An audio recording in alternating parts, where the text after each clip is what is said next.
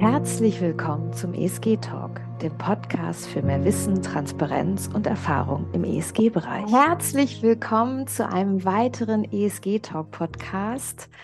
Ich bin ganz aufgeregt. Ich habe heute wieder den Dani bei mir. Hallo Dani, wie geht es Hallo, dir? hallo Stella. Sehr gut, sehr gut. Morgen ist der erste Advent. Mir geht's super. Genau, genau. Ähm, diese, also wir sind eigentlich vor der Weihnachtszeit, wo wir heute aufnehmen. Allerdings wird die Reihe nach Weihnachten veröffentlicht, denn es ist wieder eine Quickie-Reihe und diesmal möchten wir diese Reihe vor allem für Privatkunden machen. Und ähm, es ist wieder ein Acht-Punkte-Plan. Heute erzählen wir kurz, ähm, was euch erwartet, in welche Details wir reingehen. Es geht dabei um ein ESG-Mandat. Das heißt, heute sprechen wir vor allem Privatkunden an, die mit einem höheren Budget im Thema ESG investieren möchten. Also so ein ESG-Mandat, ähm, Dani, was sagst du, beginnt so bei 200.000 Euro. Kommt ein bisschen auf die Bank, auf den Vermögensverwalter an. Ich sage jetzt mal 100, 200.000. Ja, sonst macht es einfach für beide Seiten keinen Sinn, ein Genau, Mandat äh, zu machen, oder? Es gibt genau. dann andere Möglichkeiten für Privatkunden. Genau, aber das werden wir vor allem im Jahr 2024 noch weiter vertiefen. Wir haben auch beschlossen, jetzt zwischen den Jahren mit dem äh, Acht-Punkte-Plan für Privatkunden zu starten. Und heute gibt es eine Übersicht. Und ja, da wollen wir gleich mal loslegen. Gerne. Und zwar unser, unser, unsere Übersicht zum Acht-Punkte-Plan ähm, ist bei Nummer eins ganz klar meine persönliche ESG-DNA bestimmen. Also was heißt das für mich? Ich glaube, ich als Privatkunde sollte mir tatsächlich überlegen, ist mein privates Leben schon ESG-konform? Also gibt es Themen, die ich in meinem privaten Leben bereits integriert habe oder die mir sehr wichtig sind? Also umwelttechnische Themen. Wie sieht es aus? Ähm, benutze ich eher mal das Fahrrad als das Auto? Kaufe ich Bioprodukte ein? Ähm, schlendere ich auch mal im Second-Hand-Laden? Ähm, achte ich darauf, dass ich jetzt auch in der Winterszeit regelmäßig das Licht ausmache oder auch Gas spare, Strom spare? Ähm, versuche meinen CO2-Fußabdruck zu reduzieren? Spreche ich mit meinen Kindern darüber? Ja. Genau. Ähm, im sozialen Umfeld bin ich sozial engagiert, unterstütze ich ähm, Obdachlose in meiner Stadt, unterstütze ich ähm, Pflegeheime, irgendwas anderes. Ist mir das Thema Gleichberechtigung sehr wichtig? Versuche ich Frauen zu unterstützen und ähm, oder diskriminier diskriminierte Gruppen zu unterstützen? Und bei, bei dem Thema Unternehmensführung, ich glaube, da geht es vor allem persönlich darum, ist man einfach für Transparenz, ja? Kann Korrekt. man mit Transparenz umgehen und will man das auch? Genau, genau. Und ich glaube, hier ist, das sagt ja auch schon das Wort DNA, oder? Also, dass es wirklich ja, ein bisschen übereinstimmt mit dem, was ich auch persönlich in meinem Herzen habe und wie ich das Genau, lebe. Ich sage immer auch zu den Kunden, es macht keinen Sinn, wenn du ESG-Anlagen hast und auf der anderen Seite, auf Deutsch gesagt, ist, sind dir Kriege oder Umwelt und alles egal, oder? genau, Das macht, das genau, macht dann auch keinen Sinn, solche Kompensationen zu machen. Ähm, genau, dann spende lieber irgendwo was. Es geht wirklich darum, wie lebe ich in meinem Alltag ESG oder Nachhaltigkeit? Was ist mir wichtig und was ist mir nicht wichtig? genau, genau. Und da kommen wir kommen wir vielleicht bereits zum äh, zweiten Punkt. Diese Mhm. Nachhaltigkeitspräferenzen, das hört man immer wieder. Das ist übrigens auch ein Fachjargon und ein Fachausdruck aus der Finanzwelt, auch für, für, für institutionelle Kunden oder bei Banken. Ähm, dort geht es eigentlich darum, dass ich meine DNA, also mein, mein ESG, auf meine Anlagen widerspiegle. Also wenn ich jetzt ein Mandat haben möchte, dass ich mir vorher einfach mal überlege, okay, ähm, wie könnte dann ein Mandat auf Nachhaltigkeitsbasis für mich persönlich aussehen? Genau diese Mhm. Punkte, die du gesagt hast. Ist mir Umwelt wichtig? Ist mir, ist mir Gender, äh, ähm, äh, ja, Gendergerechtigkeit wichtig? Spielt es mir eine Rolle, ob jetzt Kinderarbeit da integriert sind oder ob ich jetzt irgendwelche ähm, Raubbau am, am, am Amazonas ähm, akzeptiere und so weiter. Also einfach Mhm. ein bisschen für mich so Umwelt, Soziales, was wäre mir wichtig, dass ich weiß, wie ich anlegen möchte. Mhm.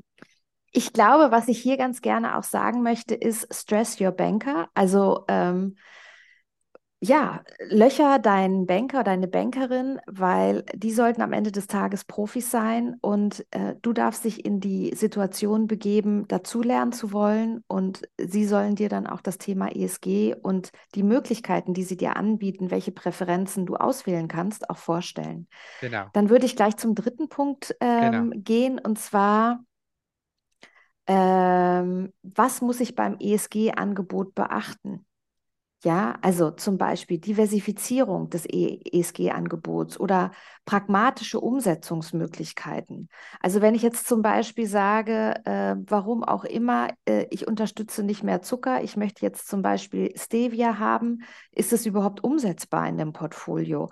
Oder ich finde ein Unternehmen mega, mega spannend, das ist aber nicht am Kapitalmarkt und nicht deshalb öffentlich investierbar. Also da muss so ein bisschen pragmatisch auch agiert werden. Korrekt. Und da gilt, gilt es wiederum wirklich, den Banker oder den Vermögensverwalter zu fragen. Und ich glaube, das, was mir ganz, ganz wichtig ist an, an diesem Punkt, äh, wenn Sie sich mit dem Banker oder dem Vermögensverwalter austauschen, weil das müssen Sie ja, wenn Sie ein Mandat haben möchten, Sie müssen zu ihm gehen und mit ihm das, das besprechen. Wenn Sie das Gefühl haben, dass diese Bank oder dieser Vermögensverwalter Sie in eine Ecke drängen möchte, dass Sie eben, ja, dass jetzt ESG vielleicht nicht so wichtig ist oder dass es schlechte Performance gibt oder dass sie andere, ich sage jetzt mal, negative Punkte eingehen müssen, dann und Sie möchten ESG, vorausgesetzt, Sie möchten das, dann gehen Sie raus, gehen Sie zur nächsten Bank. Also es ist ganz wichtig, dass nicht diese, dieses Greenwashing raufkommt und dass Sie einfach dort sitzen und der Ihnen dann irgendwas erzählt. Also wenn Sie das Gefühl haben, nein, der gibt mir jetzt ein, ein Angebot oder gibt mich drück mich irgendwo in eine Ecke, also dann gehen wir weiter, machen wir was anderes. Ach, Dani, du bist so ein schöner, höflicher Schweizer. Du bist gerade Ja, ins ich Siege, muss, ins, ins muss, ins Siege schlüpft. Ich sage einfach jetzt mal du zu dir, Zuhörer.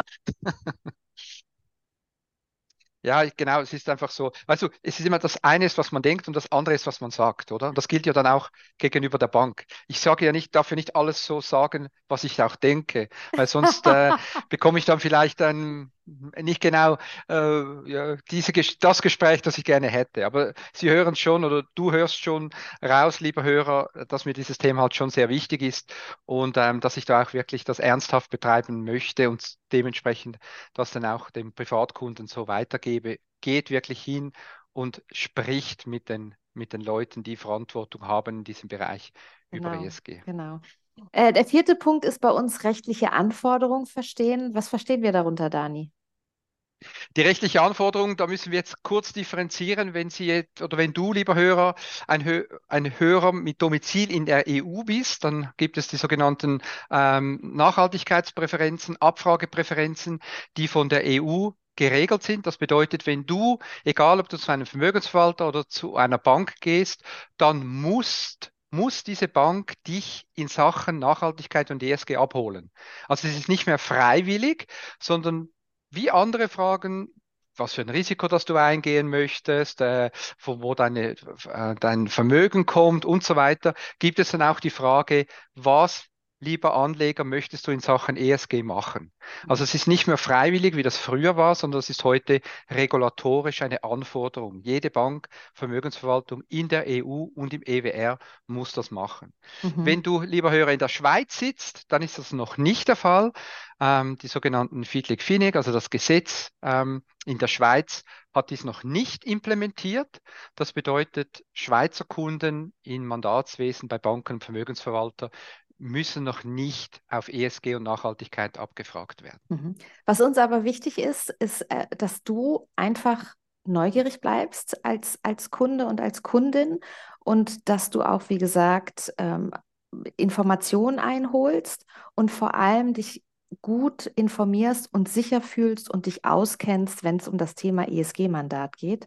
Ähm, ein wichtiges Thema ist für uns auch die ESG-Datenquellen, welche benutzt werden. Also ich glaube, da darf man auch mal fragen äh, bei dem Vermögensverwalter oder dem Anlageinstitut, wie ist es aufgestellt, welche Daten beziehen sie, welches ist die Datenquelle, warum haben sie sich für die Datenquelle entschieden, was sind die Vor- und was sind die Nachteile. Und genau. dann würde ich auch gleich gehen, ähm, dann geht es um die relevanten News äh, vom, von Seiten des Anlageinstituts. Was sagst du dazu, Dani? Dort geht es einfach darum, wird das auch aktiv kommuniziert von der Bank, vom Vermögensverwalter zum Kunden. Also gibt es irgendwelche Newsletter in Sachen ESG?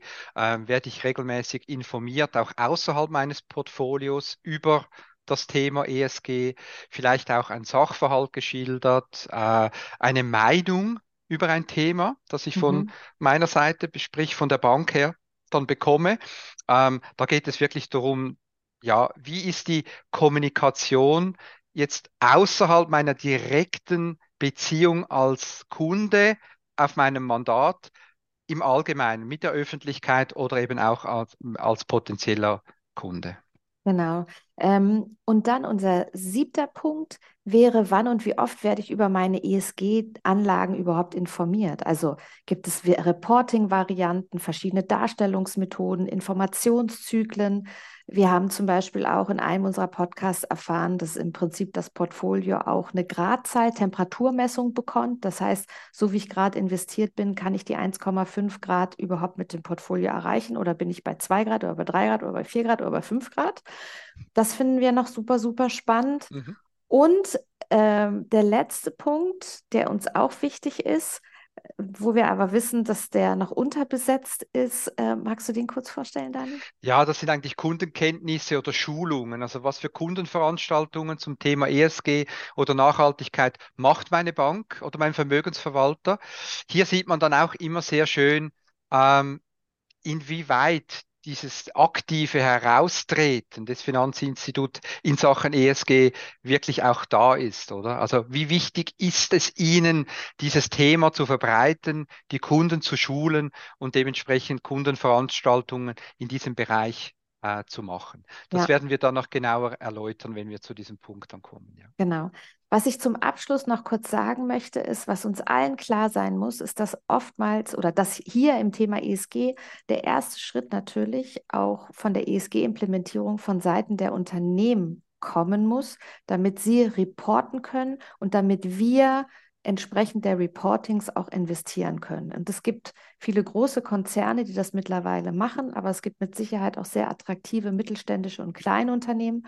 Und bis 2029 werden wir da immer mehr sehen, was an den Markt kommt. Und von daher glauben wir, dass es für Privatkunden äußerst spannend und attraktiv ist. Hm, zum Abschluss will ich noch ganz kurz sagen, morgen und übermorgen kommt jeweils der erste und der zweite Punkt unseres Acht-Punkte-Plans nochmal im Detail. Die Woche drei gibt es nochmal die drei Punkte, die weiteren drei Punkte.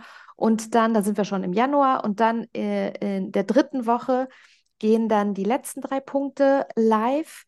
Wir würden uns freuen, wenn du uns eine 5-Sterne-Bewertung gibst, wenn dir der Podcast gefällt, entweder auf Spotify oder Apple. Wenn du auch Lust hast, uns zu sehen per Video, dann geh doch einfach mal auf unseren YouTube-Kanal und schau uns an. Abonnier uns, damit du auf alle Fälle immer wieder informiert wirst, wenn es was Neues gibt. Wir ähm, veröffentlichen immer dienstags unsere Podcasts. Und wenn du auch mal in unseren Podcast kommen möchtest, weil du ein mega spannendes Thema hast und findest, darüber haben wir noch gar nicht gesprochen, kontaktier uns.